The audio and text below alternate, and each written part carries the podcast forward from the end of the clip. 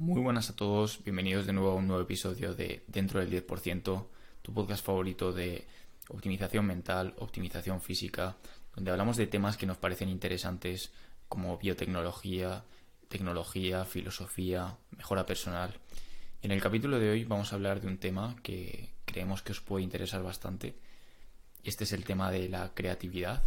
En el capítulo anterior dijimos que íbamos a hablar de seis libros para 2023 y hemos reservado el último para este episodio, que es un libro que se leyó Alex Pascual. Así que veremos a ver con qué nos sorprende, porque eh, yo tampoco sé muy bien de qué va a tratar ese libro, pero bueno, podemos ir fluyendo un poco. Eso es. Pues el libro es este, para los que estéis viendo el vídeo, se llama Roba como un artista, es de Austin Clon y, y el tema la verdad es que es bastante random porque tú piensas creatividad, que tiene que ver eso con, bueno, con todo realmente. O sea, normalmente se suelen asociar más estos términos a artistas, vamos a llamarlos así, a pintores, a músicos, etcétera, pero realmente tiene aplicación en cualquier campo, o sea, en cualquier campo que lo pienses. Es un libro, eh, sinceramente, ultra fácil de leer, es súper pequeño y, bueno, eh, realmente eh, el propio libro dentro parece de juguete, o sea, es que es súper ilustrativo y a la vez es muy visual todo, todo. Se nota, se nota que es artista el, el tío que lo ha escrito. Eh, está dividido en 10 eh, capítulos que vamos a ir eh, hablando de ellos poco a poco porque mientras me, leí el libro tomé bastantes notas porque me gustaban muchísimas cosas. En Notion las tomé bastante, bastante detalladas y vamos a hablar un poco de eso. Y la primera de ellas, y es un poco el, el mensaje más potente del libro, que es el título, se llama Roba como un artista. Eh, comienza el autor diciendo que nada es original, que todo lo que existe al final, todo el trabajo creativo viene de una fuente previa y que las nuevas ideas de todo, absolutamente de todo, vienen de una premisa anterior, es decir, de la combinación de ideas anteriores surgen las nuevas ideas, eh, pero de muchísimas fuentes. Entonces, tu trabajo como un buen artista es seguir haciendo eso, es seguir eh, desarrollando nuevas ideas a partir de anteriores, pero darle una nueva esencia, que es lo que te hace único en este caso. Entonces, lo que el autor recomienda es no pensar en si robar o no robar, porque puedes pensar que es plagio. Lo que tienes que hacer es pensar si esa información merece, merece la pena ser robada o no merece la pena ser robada y tienes que ir a buscar otra fuente. Entonces, eh, bueno, este, esta idea igual es un poco eh, contraintuitiva. Igual la, gente piensa que, realmente es 100% plagio que, que, estás diciendo, pero, pero si lo piensas todos somos una mezcla de ideas. Eh, cada persona es una mezcla de la genética de sus padres y, también una mezcla de todo lo que dejan entrar en su vida, tanto los amigos, los profesores, la música, libros, películas, actividades. Somos una mezcla de todo lo que hacemos, de las influencias que tenemos en nuestra vida. Pues eh, en este caso los artistas o nosotros, seas la profesión que tengas, eh, también. sin embargo, no tienes que caer en la tentación de copiar todo realmente, plagiar todo, sino que tienes que inspirarte en, muchas fuentes y, coger únicamente las que te vayan a aportar. Es decir, no, no fijarte en si roba, o sea, no fijarte en si robas o no robas, sino fijarte en si merece la pena o no robar eso, eso que estás buscando. Entonces, una frase que me gustó mucho es el artista es coleccionista, no acumulador. Hay, hay una teoría económica, eh, según, según el autor, y bueno, le hemos escuchado todas, que dice que eh, somos una mezcla de las cinco personas con las que más tiempo pasamos o que nuestro salario es muy similar a la media de las cinco personas con las que más tiempo pasamos. Pues lo mismo pasa con las ideas. Entonces, eh, el autor dice una frase larga que, me gusta mucho que dice, solo serás tan bueno como las cosas de las que te rodeas, así que roba de cualquier lado, que resuene con tu inspiración o que ponga en marcha tu imaginación. Devora películas viejas, nuevas, escucha música, lee libros, eh, pinturas, fotografía, poemas, sueños, conversaciones aleatorias, arquitectura, puentes, señalizaciones callejeras, árboles, nubes, luces y sombras. Roba solo de las cosas que le abren a tu alma y si haces eso, tu trabajo y tu robo serán auténticos me parece una idea muy potente el tratar de, inspirarte, de buscar qué es realmente lo que resuena contigo, lo que te apasiona y a partir de ahí empezar tu obra creativa. Luego pasa al, segundo episodio que, que dice, no esperes saber quién eres para poner las cosas en marcha. Eh, aquí habla mucho de la importancia de, de, hacer cosas para realmente conocerte, para saber lo que te gusta y, para estar listo, listo para crear. También habla un poco del síndrome del impostor que todos tenemos un poco. Y, bueno, una idea también que, que, define muy bien aquí es eh, fingir hasta que te conviertas en lo que quieres ser. Es decir, imitar de la vida, a, por ejemplo, a la que quieres aspirar o eh, pretender, por ejemplo, imagínate que estás muy interesado en aprender a pintar como de un estilo muy concreto o quieres eh, desarrollar un algoritmo de lo que sea, pues tienes que fingir hasta lograrlo, trabajar en ello como si supieras hasta que lo consigas, seguir trabajando. Y eh, es un poco lo que hemos estado hablando justamente antes, el tratar de darle mensaje a tu cerebro de las cosas que quieres que, que se crea, es decir, eh, por el efecto de repetición, tratar de concienciar, tratar de eh, mandar señales positivas a tu cerebro que le hagan creer que, estás en ese punto, que, vas a llegar a ese punto. O sea, si esto, esto lo, he, oído a, muchísimas personas, que si tienes eh, X ventas, tienes que pensar como alguien que tiene X más 1 para llegar a ese X más 1. Si sigues pensando como una persona que tiene X, nunca vas a llegar a X más 1, porque vas a estar ya acomodado en ese X. Entonces... Este es el concepto también de, de modelar el concepto de si tú te pones al lado de una persona que ya ha conseguido algo que tú quieres, vas a nutrirte de sus modelos mentales, los modelos mentales que tiene de pensamiento y acabar consiguiéndolo gracias a que tú lo ves posible, tú ves cómo lo ejecuta, ves sus ideas y creo que este es un concepto muy interesante el de modelar, el de tú eh, nutrirte completamente de gente que ha conseguido lo que tú quieres y eh, aprender de ellos. O el concepto de los mentores que se ha perdido un poco o el, eh, antes la gente hacía profesiones que les duraba toda su vida y estaban empezaban por un aprendizaje con un mentor durante varios años que les explicaba una profesión. Yo creo que esto va un poco de la mano y luego al final acabas superando al maestro y acababas haciendo tu propio método, tu propio mm, sí, tu, tu propio estilo. Eh, yo creo que los artistas parecido tendrían su, su mentor o una persona que les enseñó o algo que les inspiró y fueron evolucionando de ahí en base a una base inicial. Totalmente. Yo es que creo que las influencias son súper importantes y no únicamente de tus amigos, de tu familia, lógicamente, sino también de el contenido que consumes, por ejemplo, en redes sociales o los vídeos que ves, la música que escuchas, hasta las películas. Es que todo influencia en cómo piensas, en cómo ves el mundo y en cómo actúas. Y, ahí también entra dentro el, el, concepto de tribu que hemos hablado en algún, en algún episodio que ha salido así de, de refilón y que estamos pensando en hacer un episodio completo de ello, así que pronto lo tendréis porque nos lo habéis pedido también, así que, así que nada, seguimos con el libro. Eh, me gusta un montón un concepto que, que dice, que, que, es que tienes que empezar a copiar ya, que nadie nace con estilo propio y que no vas a poder imitar al 100% a las personas a las que estás intentando inspirarte. Entonces, lo que tienes que hacer es copiar, pero de muchas fuentes y, y, al final a base de copiar, de hacer, de hacer, de hacer, de, de, influenciarte, de buscar y tal, es cuando vas a encontrar tu estilo propio. Y esto se puede aplicar a cualquier campo. Puede ser hacer un vídeo para YouTube, puede ser eh, diseñar un algoritmo, que te fijes en cómo se estructura, cómo lo ha estructurado otra persona, puede ser eh, cualquier efecto. Yo, yo este libro em, me lo he leído pensando en mí mismo y son las, las eh, los aprendizajes que he extraído para mí y, creo que eso es lo, lo, bonito, que al final la creatividad es una es una herramienta que se puede utilizar en todo, está muy también muy, muy relacionada con la innovación y creo que lo importante es tratar de leer el libro o tratar de, de buscar cosas que se puedan aplicar dentro de tu campo. Por ejemplo, eh, también habla sobre la imitación y la emulación. Dice que imitar no es lo mismo que emular.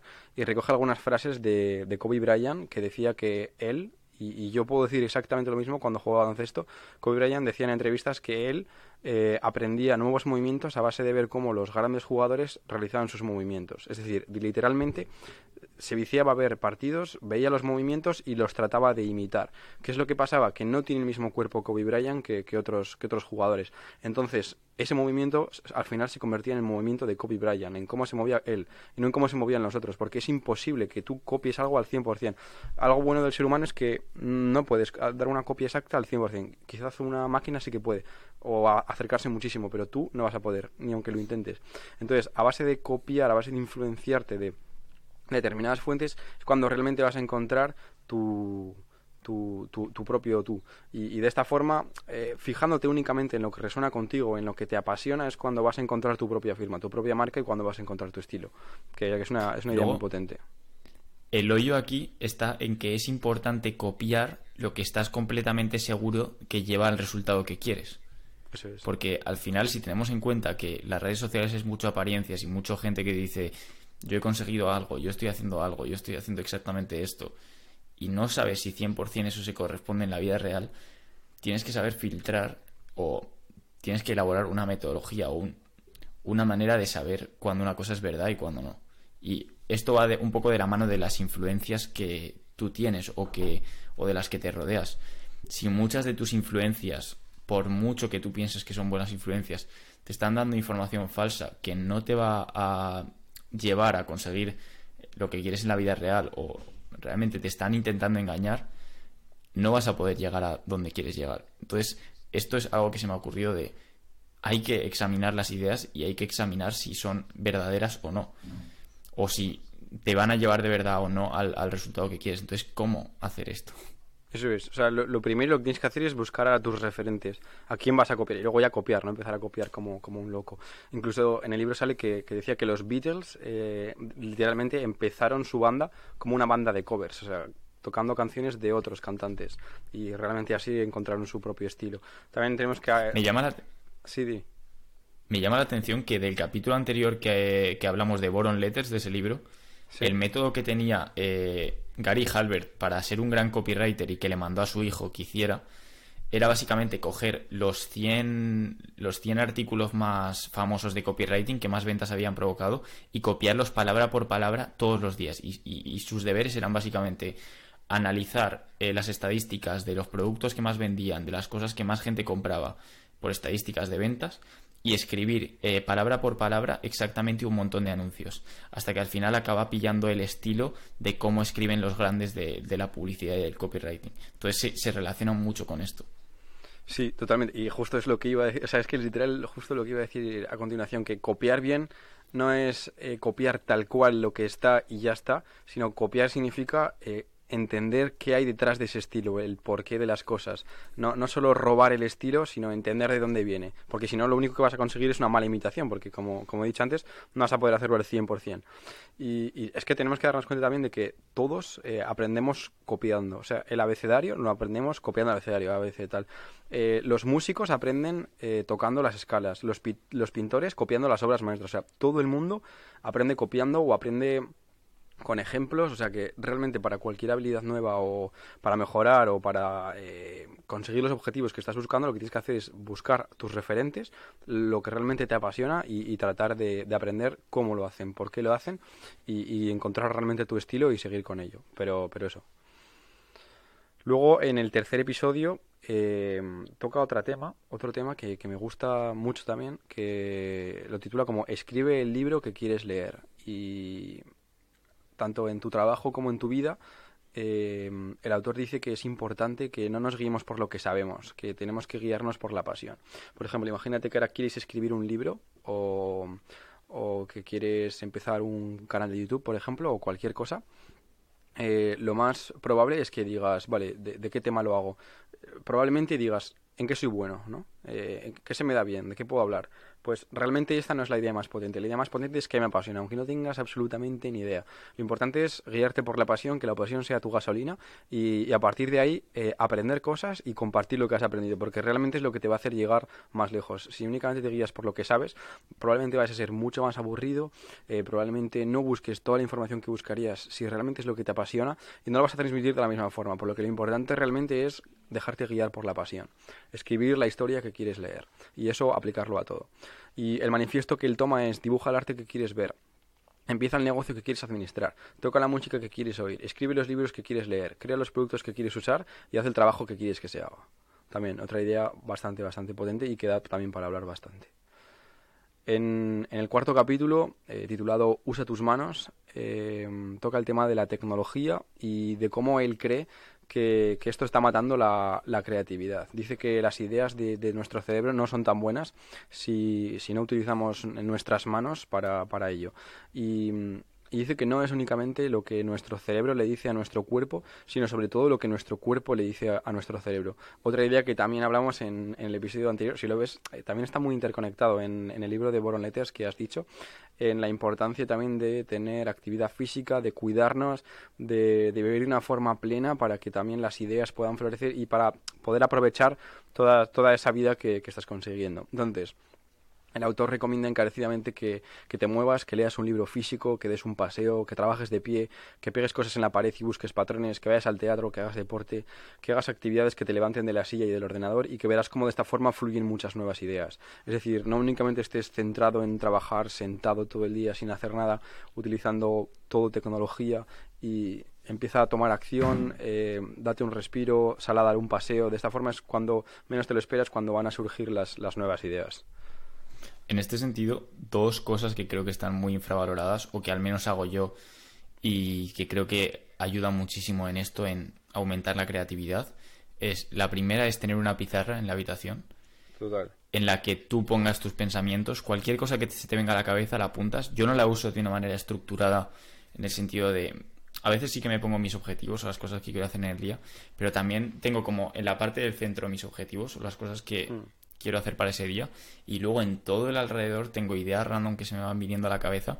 Y igual las veo al siguiente día y digo, mm, puedo añadirlo esto o mm, voy a borrar esta idea, realmente no era tan buena o voy a añadir esto. Y es que os recomiendo muchísimo que os compréis una pizarra casi siempre en todos los sitios que voy. Tengo una pizarra, incluso tengo una mini pizarra de mesa porque creo que es genial tener ideas que puedan estar ahí y que las vuelvas a ver y que vuelvas a pensar en tu cabeza, mm, esta idea era buena, tengo que ejecutarla, tengo que hacer algo al respecto.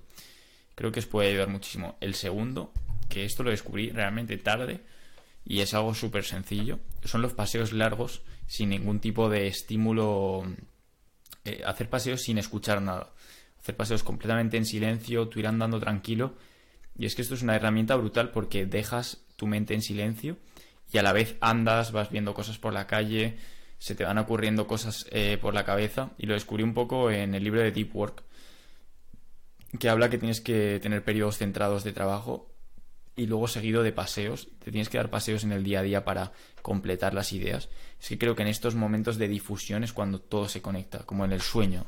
En el sueño tienes eh, todo tipo de sueños que, con los que te despiertas y dices, ostras, se me ha ocurrido esto.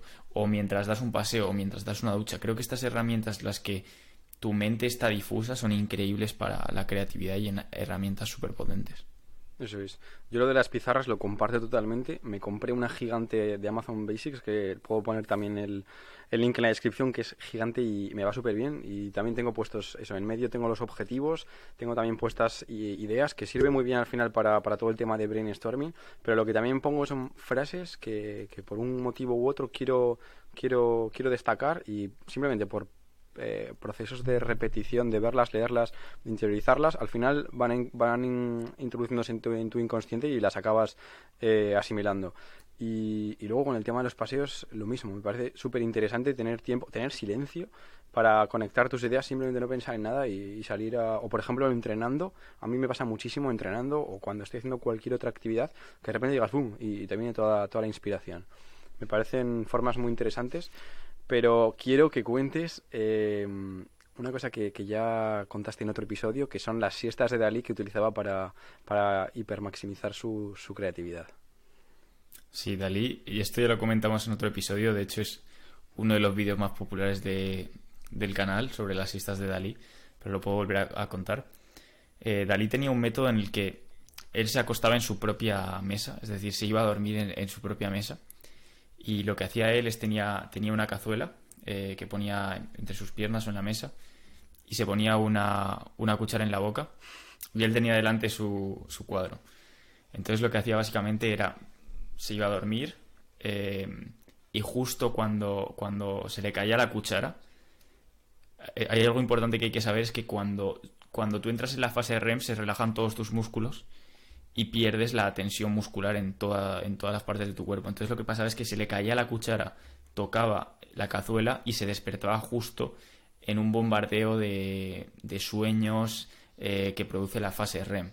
Y entonces ya eso le, llevaba a tener una productividad extrema, oye, una productividad, una creatividad extrema y a poder expresar esas ideas de los sueños en, en los cuadros. Y desde luego me parece increíble. No lo he probado todavía, pero tengo que probarlo con cualquier cosa. Es decir, aunque yo no sea un artista, no tengo ese talento, pero creo que sería súper interesante probarlo un día.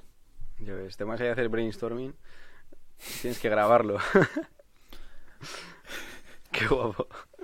Bueno, el siguiente capítulo es el quinto, es la mitad del libro ya. Eh, está muy relacionado con lo que acabamos de, hablar de los paseos y habla de la importancia de los proyectos extra y de los hobbies. Eh, él lo llama procrastinación productiva y, habla que esos proyectos que solo haces para pasar el rato, o sea, las cosas que, que, que, solo son un juego para ti, son las cosas buenas y es realmente donde surge la magia. Dice que es muy importante que tengas tiempo para aburrirte y que puedas estar saltando de un proyecto a otro, pero que también es muy importante no hacer literalmente nada, que las nuevas ideas siempre surgen eh, andando, planchando, haciendo otras tareas o realmente cuando no te lo esperas. Em, habla de la importancia también de tener hobbies, algo creativo que sea únicamente para ti, que no tengas como objetivo volverte famoso con ello ni ganar muchísimo dinero, que simplemente sea porque te hace feliz y, mantenerlo también en el tiempo. En cuanto al siguiente episodio, que se titula Haz un buen trabajo y compártelo, eh, toma un poco la, idea de qué hago para que me descubran y el cómo eh, ser más conocido, el cómo eh, hacer que tu trabajo sea em, expuesto en, en, otras partes del mundo. Y, principalmente empieza diciendo que es una suerte total eh, ser capaz de ser anónimo en el mundo, el que salgas por la calle y nadie te conozca, que tengas libertad absoluta. Entonces dice que te centres mucho en aprovechar eso al principio mientras sigues trabajando y que una vez consigas que tu trabajo eh, sea conocido en el mundo, que, que disfrutes esa otra, esa otra parte. Dice que, mm, que simplemente eh, el hecho de ser conocido tiene mm, dos pasos. El primero es hacer un trabajo excepcional y el segundo compartirlo, y que hoy con Internet es mucho más fácil. Entonces, él hace mucho hincapié en la importancia de, de las dos, tanto de hacer un trabajo bueno como de compartirlo, y, y que una cosa lleva a la otra al final también. Ese es un dilema grande, el de la privacidad y el de estar en el ojo público creo que mucha gente, eh, creo que la gente tiene que tienes que desarrollarte mucho antes de que estés preparado para, para estar en el ojo público y que la gente que llega a la fama muy joven no sabe cómo reaccionar en absoluto porque no han tenido tantas experiencias, no han vivido tanto y de repente tienen todo tipo de oportunidades presentándose. Entonces es también importante tratar de vivir muchas experiencias, vivir de manera increíble día a día porque quién sabe, eh, quizás te llega la fama y estás ahí mirando hacia los lados diciendo, ¿dónde, dónde estoy? ¿Qué es esto? Esto es horrible ya. A mí, por ejemplo, no me gustaría eh, ser famoso, no me gustaría demasiado ser famoso. Creo que em, es algo que hiere bastante a como tus relaciones, tu privacidad. Es, es un tema complicado. You have to keep it low key, como se suele decir. Es decir, bajo perfil. No, no estar completamente en el ojo público porque eso al final puede afectar, yo creo. Sí, y bueno, luego también hay diferentes tipos de famas. Eh, hay personas que son súper amadas en, todo el mundo. Eh, no te sabría decir quién es la persona que mejor cae en general a todo el mundo. Me ha venido a la cabeza Messi, pero no creo que sea Messi. Y luego hay personas que son súper odiadas, por ejemplo, políticos. Eh, es que es muy fácil que la persona que te encuentras por la calle te quiera, te quiera reventar o te, quiera decir algo que, no te va a gustar. Entonces... Mark Zuckerberg es muy odiado. La gente piensa que es un robot o un... Un reptiliano. ya ves, tío. Pobre Mark. Tío, por ejemplo, ahora Elon Musk igual ha pasado, si te fijas, de ser una persona ultra amada por, por su público, pero ultra amada hasta el, en el momento de, de, amarlo, de, considerarlo un puto héroe, a, de repente que todo el mundo, aunque no, sobre todo es gente que no es su público, odiarlo. O sea, ha pasado de ser una persona muy conocida dentro del sector del emprendimiento, del sector tech, a ser una persona conocida en todo el mundo y súper odiado que si te fijas también esto suele estar muy muy muy aunque yo creo que es de los es de los fundadores más amados en general. Si miras estadísticas es eh, realmente tiene una mayoría bastante más grande que, que, le ama que, sí. que, le odia. Es decir hay mucha gente que le odia pero también creo que es una minoría bastante o bastante ruidosa. Yo creo que en general de los CEOs es, de las personas más amadas porque sí que Mark Zuckerberg es odiado por la mayoría eh, por más por más de los que que le aman. Vi estadísticas y es de los CEOs más... Pero yo, creo... que al final es porque la gente no, no empatiza tanto con él, no es una persona como muy emocional o que mm, se muestre humano, es decir, eh, se muestra como muy frío a veces, un poco distante, no nunca mm, está demasiado expuesto al ojo público, es, una persona famosa, pero no comparte nada de su vida realmente. Mm, solo comparte información, solo hay veces que ha compartido información, pero no sabes tampoco nada de su vida personal. Justo ha, habido escándalos como lo de Cambridge Analytica. Hmm. Sí. En cambio, lo más parece como la versión eh, realista de Tony Stark. Parece como el tío, como, como Tony Stark en, en, Iron Man. Es, como el Iron Man en la vida real. Yo creo que lo que tiene Elon Musk es una comunidad muy fiel. O sea, que tiene una capacidad de influencia muy grande. Entonces, aunque un público general le odie, eh, yo creo que el hecho de que su público le sea tan fiel y, responda tanto a lo que él a lo que él dice es lo que le hace ser más querido en ese sentido. Pero si te fijas, la mayoría, bueno, o por no decir todos los fundadores, la gente con éxito o la gente con mucho dinero es muy odiada. O sea, realmente hmm. eh, está muy relacionado. Y no, no se me ocurre ningún ejemplo de alguien que diga es muy querido. Por ejemplo, Amancio Ortega en España es bastante odiado. Nadal, Nadal puede ser un ejemplo, sí. Nadal puede ser un ejemplo. Es la, yo creo que la cosa es mostrarte cercano. Eh, no sé, me vi un artículo hace tiempo que, era el artículo de por qué, por qué la gente ama eh, a Mancio Ortega, ahí odia a Mancio Ortega, pero a, Nadal lo aman. Y al final iba un poco de la mano de que Nadal muestra cercanía, Nadal muestra que está en el pueblo, independientemente de que sea millonario y que tenga muchísimo dinero, se muestra cercano a la gente, se muestra humano, muestra fallos. Y al final eso a la gente le hace pensar que es mucho más cercano que, otra persona. Es decir, no tiene que parecer que... Es decir, la sensación que da Nadal es como que he llegado aquí porque soy demasiado bueno por accidente. Eh, yo no me he expuesto, pero de repente me han sacado y me he hecho famoso. Esa es la sensación que da. Mm. Quizás ha sido más fabricado de lo, de lo, que parece, pero esa sensación de que da o, esa perspectiva que da de humildad de mm, yo en realidad eh, pues he llegado aquí eh, estaba trabajando a mi rollo y justo de repente estoy aquí. Creo que es el secreto un poco de, de su éxito. Y Amancio Ortega es como una persona que no se ha mostrado nada campechano como Nadal o nada, no se ha mostrado al ojo público, la gente no sabía quién era ese tío, eh, cómo ha conseguido tanto dinero, eh, explota a gente en Indonesia para que haga las camisetas. Sí, yo creo que también... Como mucho más lejano. Yo creo que el deporte... Y tampoco tiene tanto dinero Nadal como para, como para ser tan lejano. Es decir, si, si, si de repente dijeran que tiene un patrimonio de mil millones y tiene no sé cuántas empresas, como Cristiano Ronaldo, la gente le ama mucho, pero también le odia mucho, porque muestra que tiene talento. Es decir, dice, soy el puto amo. Eh, yo he conseguido un físico increíble, no sé qué. Y, eso es lo que a la gente no le gusta. Que, que, digas abiertamente, soy bueno. Sí, yo también creo que igual deporte no se puede comparar porque es muy emocional y la gente muchas veces eh, puedes querer, por ejemplo, Amancio Ortega y Nadal, eh, Amancio Ortega a nivel empresario, a nivel España es top, y Nadal a nivel deporte, a nivel de España es top. Entonces, eh, los dos, eh, ¿por qué no podrían estar la gente orgullosa de los dos? De decir, hostia, mira que, que son de mi país, qué tal, que les va de puta madre. ¿Sabes? El imperio español, tanto de la parte industrial como de la parte deportiva. Pero yo creo que el deporte es mucho más emocional y por eso la gente suele querer más que decir, ¿sabes? Todo el mundo siempre saca las, sacas la bandera en el mundial o joder España, España, España en el mundial y por ejemplo en lo, en lo empresarial no es tan así el, estar orgulloso de, de algo de tu país. Y, y, también creo que es por lo que dices, que quizá Mancio Ortega no, o cualquier otro ejemplo de persona rica, no se muestran, no cuentan su historia y en cambio Nadal sí que se ha mostrado mucho y ha hablado mucho del valor del esfuerzo, del, tal, del, trabajar, el trabajo duro, y eso ha, calado más en las personas y, y, toda la parte emocional. Por ejemplo, mira, me viene a la cabeza un podcast que me escuché de Jordi Wild, eh, que le hacía una entrevista a un multimillonario, que, que yo cuando vi el título dije, buah, verás tú, los, en los comentarios le van a dejar fino a este. Pero era, era un abuelito, tío, ultramajo, eh, que hablaba, ¿sabes? Tú le veías y dices, es un tiburón, es que es un puto tiburón. Pero te contaba todo y la charla era muy emocional. Era el fundador, si no me equivoco, del equipo fundador de Air Europa, que es española.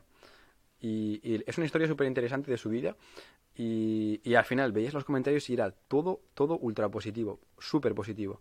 Porque al final no deja de contar su historia, vale, sí, te dice que ha facturado tal, pero no te está diciendo soy el puto, ¿sabes? Te lo está contando desde la, de la parte de la humildad y mm, con objetivo de que aprendas o de que te inspires por esa historia. Y, más atendiendo a la parte humana.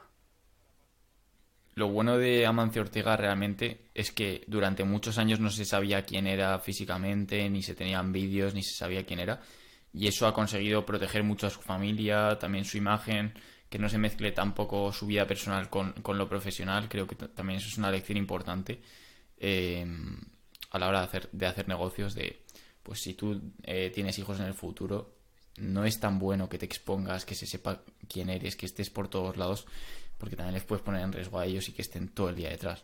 Solo hay que fijarse, por ejemplo, en los reyes. Mm. Eh, los reyes son pura imagen pública de España todo el mundo sabe eh, la vida de cada uno de los hijos de los reyes, de no sé qué, es como una telenovela, y al final porque son personajes públicos, figuras públicas y, están expuestas a eso. pero una persona como empresario, como persona individual, tiene la decisión de decir, pues mira, no me quiero exponer, no quiero dar mis datos personales, no quiero hablar sobre mi vida personal, que nosotros al final aquí hablamos sobre pues cosas que a nosotros nos han influido, eh, aprendizajes, pero quizás tampoco hablamos tanto sobre detalles personales de nuestra vida, qué hacemos exactamente. Pero intentamos dar, dar esa información, yo creo que es la visión correcta, no compartir demasiadas cosas, ni la ubicación concreta, ni qué estoy haciendo ahora mismo, ni tal, sino información que a la gente le pueda aportar algo. Sí, y así es justamente como acaba el capítulo del que estábamos hablando del libro. Dice que es importante compartir los puntos, pero no conectarlos. Que no tienes que compartir absolutamente todo sobre tu vida ni sobre lo que piensas, y a veces es mejor no hacerlo. O sea, que realmente tienes que compartir de un vistazo tu proceso, que tenga valor para los demás, es muy importante, o dar consejos o compartir links interesantes, pero no contar toda la historia de golpe, porque a veces es contraproducente. Luego toca un tema, que es el tema geográfico, que destaca que quizás en el pasado era muy importante, por ejemplo, estar en Silicon Valley o irte a California para estar junto a los inversores más prestigiosos o juntarte con las firmas más poderosas, pero que ahora mismo no hace falta. No tienes que vivir en ningún lado diferente al que estás para conectarte con gente de todo el mundo o gente a la que te quieres pertenecer. Igualmente, recoge otra vez el, el valor de, que las cinco personas con las que más te juntas es lo que más te influencia. Por tanto, eh, este hecho favorece que la mayoría de las ideas que, nos, eh, que se nos aparecen sean de forma online. Entonces necesitamos de esta forma eh, un poco de espacio y un poco de tiempo para poder eh, madurar estas ideas, que pasen de la parte online, de la parte tecnológica, a la parte de el capítulo que hemos hablado de usa tus manos, es decir, a la parte más, más humana. Entonces dice que es importante tener una soledad autoimpuesta y un cautiverio temporal eh, encontrando, por ejemplo, en esos paseos que hemos hablado o en esos hobbies, eh, para poder desarrollar esas ideas de una forma más, más humana y, que se, de esta forma se potencie mucho más la creatividad. Habla también de que es importante salir de casa, salir de la zona de confort y recoge ideas como eh, haciendo preguntas al aire como a dónde tengo que ir. Habla de que el mal clima inspira a mejorarte porque no, no, no, no puedes salir, no quieres salir, te quedas trabajando. Eh, esto lo estoy viendo yo, por ejemplo, ahora en, en Holanda pasa mucho. Eh, cuando no hay sol, cuando los días tienen las horas muy... muy pocas horas de luz, por ejemplo, ahora son las 6 de la tarde y es que está totalmente negro el cielo. Em, es el momento en el que más te va a apetecer trabajar. Entonces ahí habla que es importante que te refuerces de gente que te inspire, gente que te influya para, para poder estar con gente interesante que pueda sumar a tu trabajo, que te pueda aportar esa creatividad y esos puntos de vista. Y también habla que con respecto a... Mm, porque en este episodio se centra en, en, en, dónde vivir, en qué lugar es importante vivir. Que antes quizás eso, era importante estar en, en, los, los lugares más importantes, porque ahora puedes estar en cualquier punto. Entonces, eh, incluso puedes moverte, estar en, en eh, momentos en, una ciudad y en otro momento eh, viajar a otros lugares para trabajar o para estar más centrado en otras cosas. personalmente también dice que es muy importante la comida, que tienes que nutrirte muy bien y tienes que vivir en un lugar que te permita alimentarte de forma creativa, tanto en forma del sabor de la comida como del efecto nutricional y sobre todo del, del efecto social, del juntarte con gente inspiradora otra vez que eso te llena mucho a, todo el tema espiritual y, literal. En, el siguiente... Creo que, que lo increíble de la cultura mediterránea es eh, que las comidas se hacen de manera social. Yo tengo la firme idea, creencia, de que al final la dieta mediterránea no tiene nada especial y que lo especial que tiene es que tú puedes comer, que, que tú normalmente comes junto a gente de una manera relajada, de una manera en la que te comunicas y que eso es lo que hace que la salud de las personas aquí sea mucho mayor. La conexión social y vincularlo con la comida. Eh, las sobremesas largas, estar relajado comiendo, que al final si tú te relajas, sientes la comida, la tomas eh, poco a poco, eh, te hace no comer de más también. Porque yo creo que el hecho de tú situarte en tu lugar, decir, vale, estoy comiendo, estoy hablando, te hace que no comas compulsivamente, porque si tú estás comiendo solo en tu habitación, mirando un vídeo de YouTube, te puedes, puedes ponerte a comer compulsivamente, pero si estás hablando con gente, estás eh, comiendo poco a poco, pues no, creo que es, es perfecto. Y eso es lo que nunca eh, daría de, la cultura española, lo que nunca sacrificaría. Me, encantaría mantenerlo siempre, porque creo que es un hábito increíble y que mejora muchísimo la salud las personas y el bienestar y la conexión con otras personas. la constancia, la conciencia de estar en el momento presente y con la gente en la que te rodea. Yo es que soy mazo partidario de, de eso, de, de en las comidas o, por ejemplo, hacer, eh, tomarte un café con una persona y conocer más sobre, la, sobre esa persona o sobre cómo piensa, hablar de cosas. Yo creo que también es lo interesante de, de la cultura eh, mediterránea de, de España y de, y de, otros países eh, cercanos. Y de hecho, ¿cuál dirías que es el top 3 de comida del mundo? En plan, de países. ¿Qué países tienen la mejor comida? Lo he leído recientemente.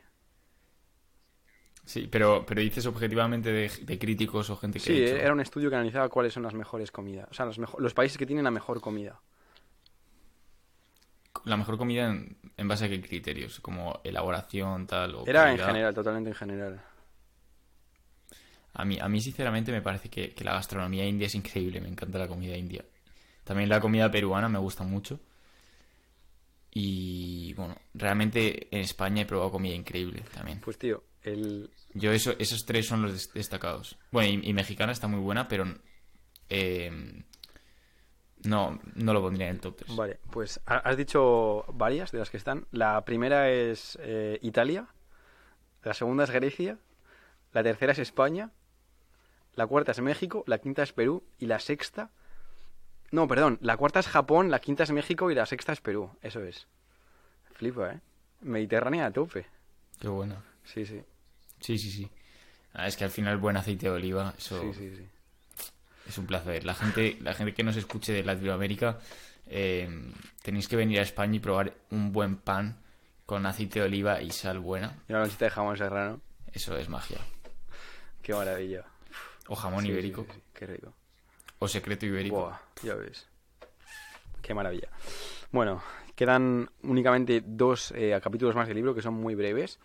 En, el octavo habla de ser amable, dice que el mundo es un pañuelo y que lo que tienes que hacer es eh, hacer amigos y hablar bien de ellos, ignorando a, a los enemigos, juntarte con talento, que, que, sin duda necesitarás curiosidad, amabilidad, energía y disposición de verte ridículo. Pongan atención en, en ellos y en las cosas de las que hablan. Tienes que encontrar a la persona más talentosa de cada lugar en el que te encuentras y si eres tú, irte a otro lugar para encontrarla. Y de esta forma ser influenciado por, por ella.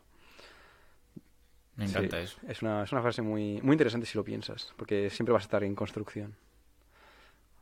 Luego habla también de que se necesita demasiada energía para ser creativo, entonces si desperdicias tu energía, nunca vas a tener suficiente para poder ser creativo en tu trabajo o en tu vida.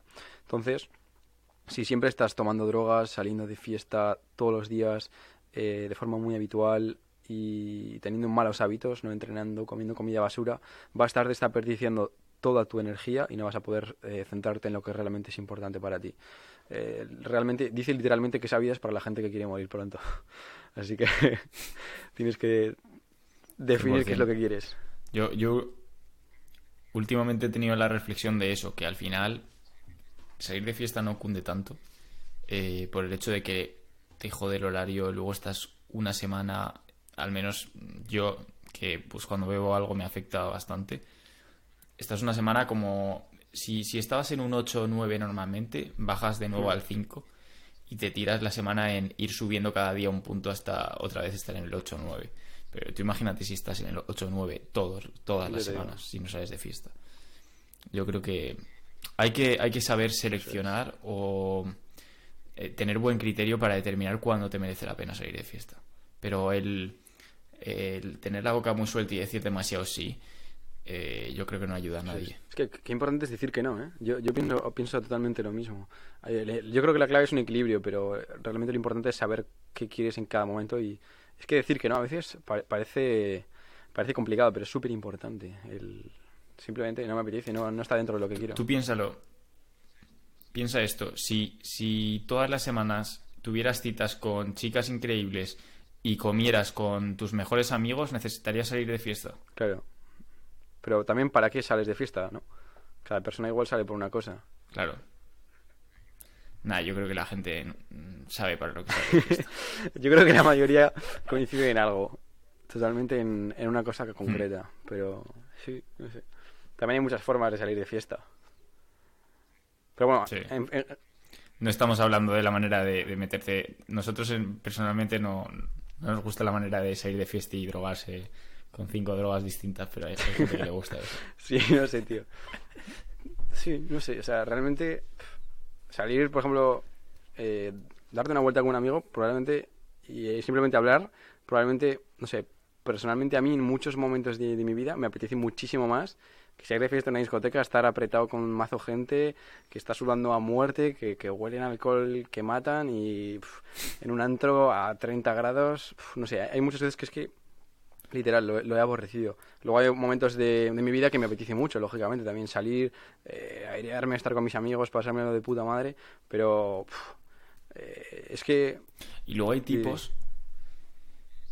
En el sentido de que tú puedes salir a una discoteca y estar a las 6 de la mañana, o te puedes ir a algunos bares o pubs y conocer a gente random, hablar con un montón de gente y pirarte a las dos a casa y dormir increíble.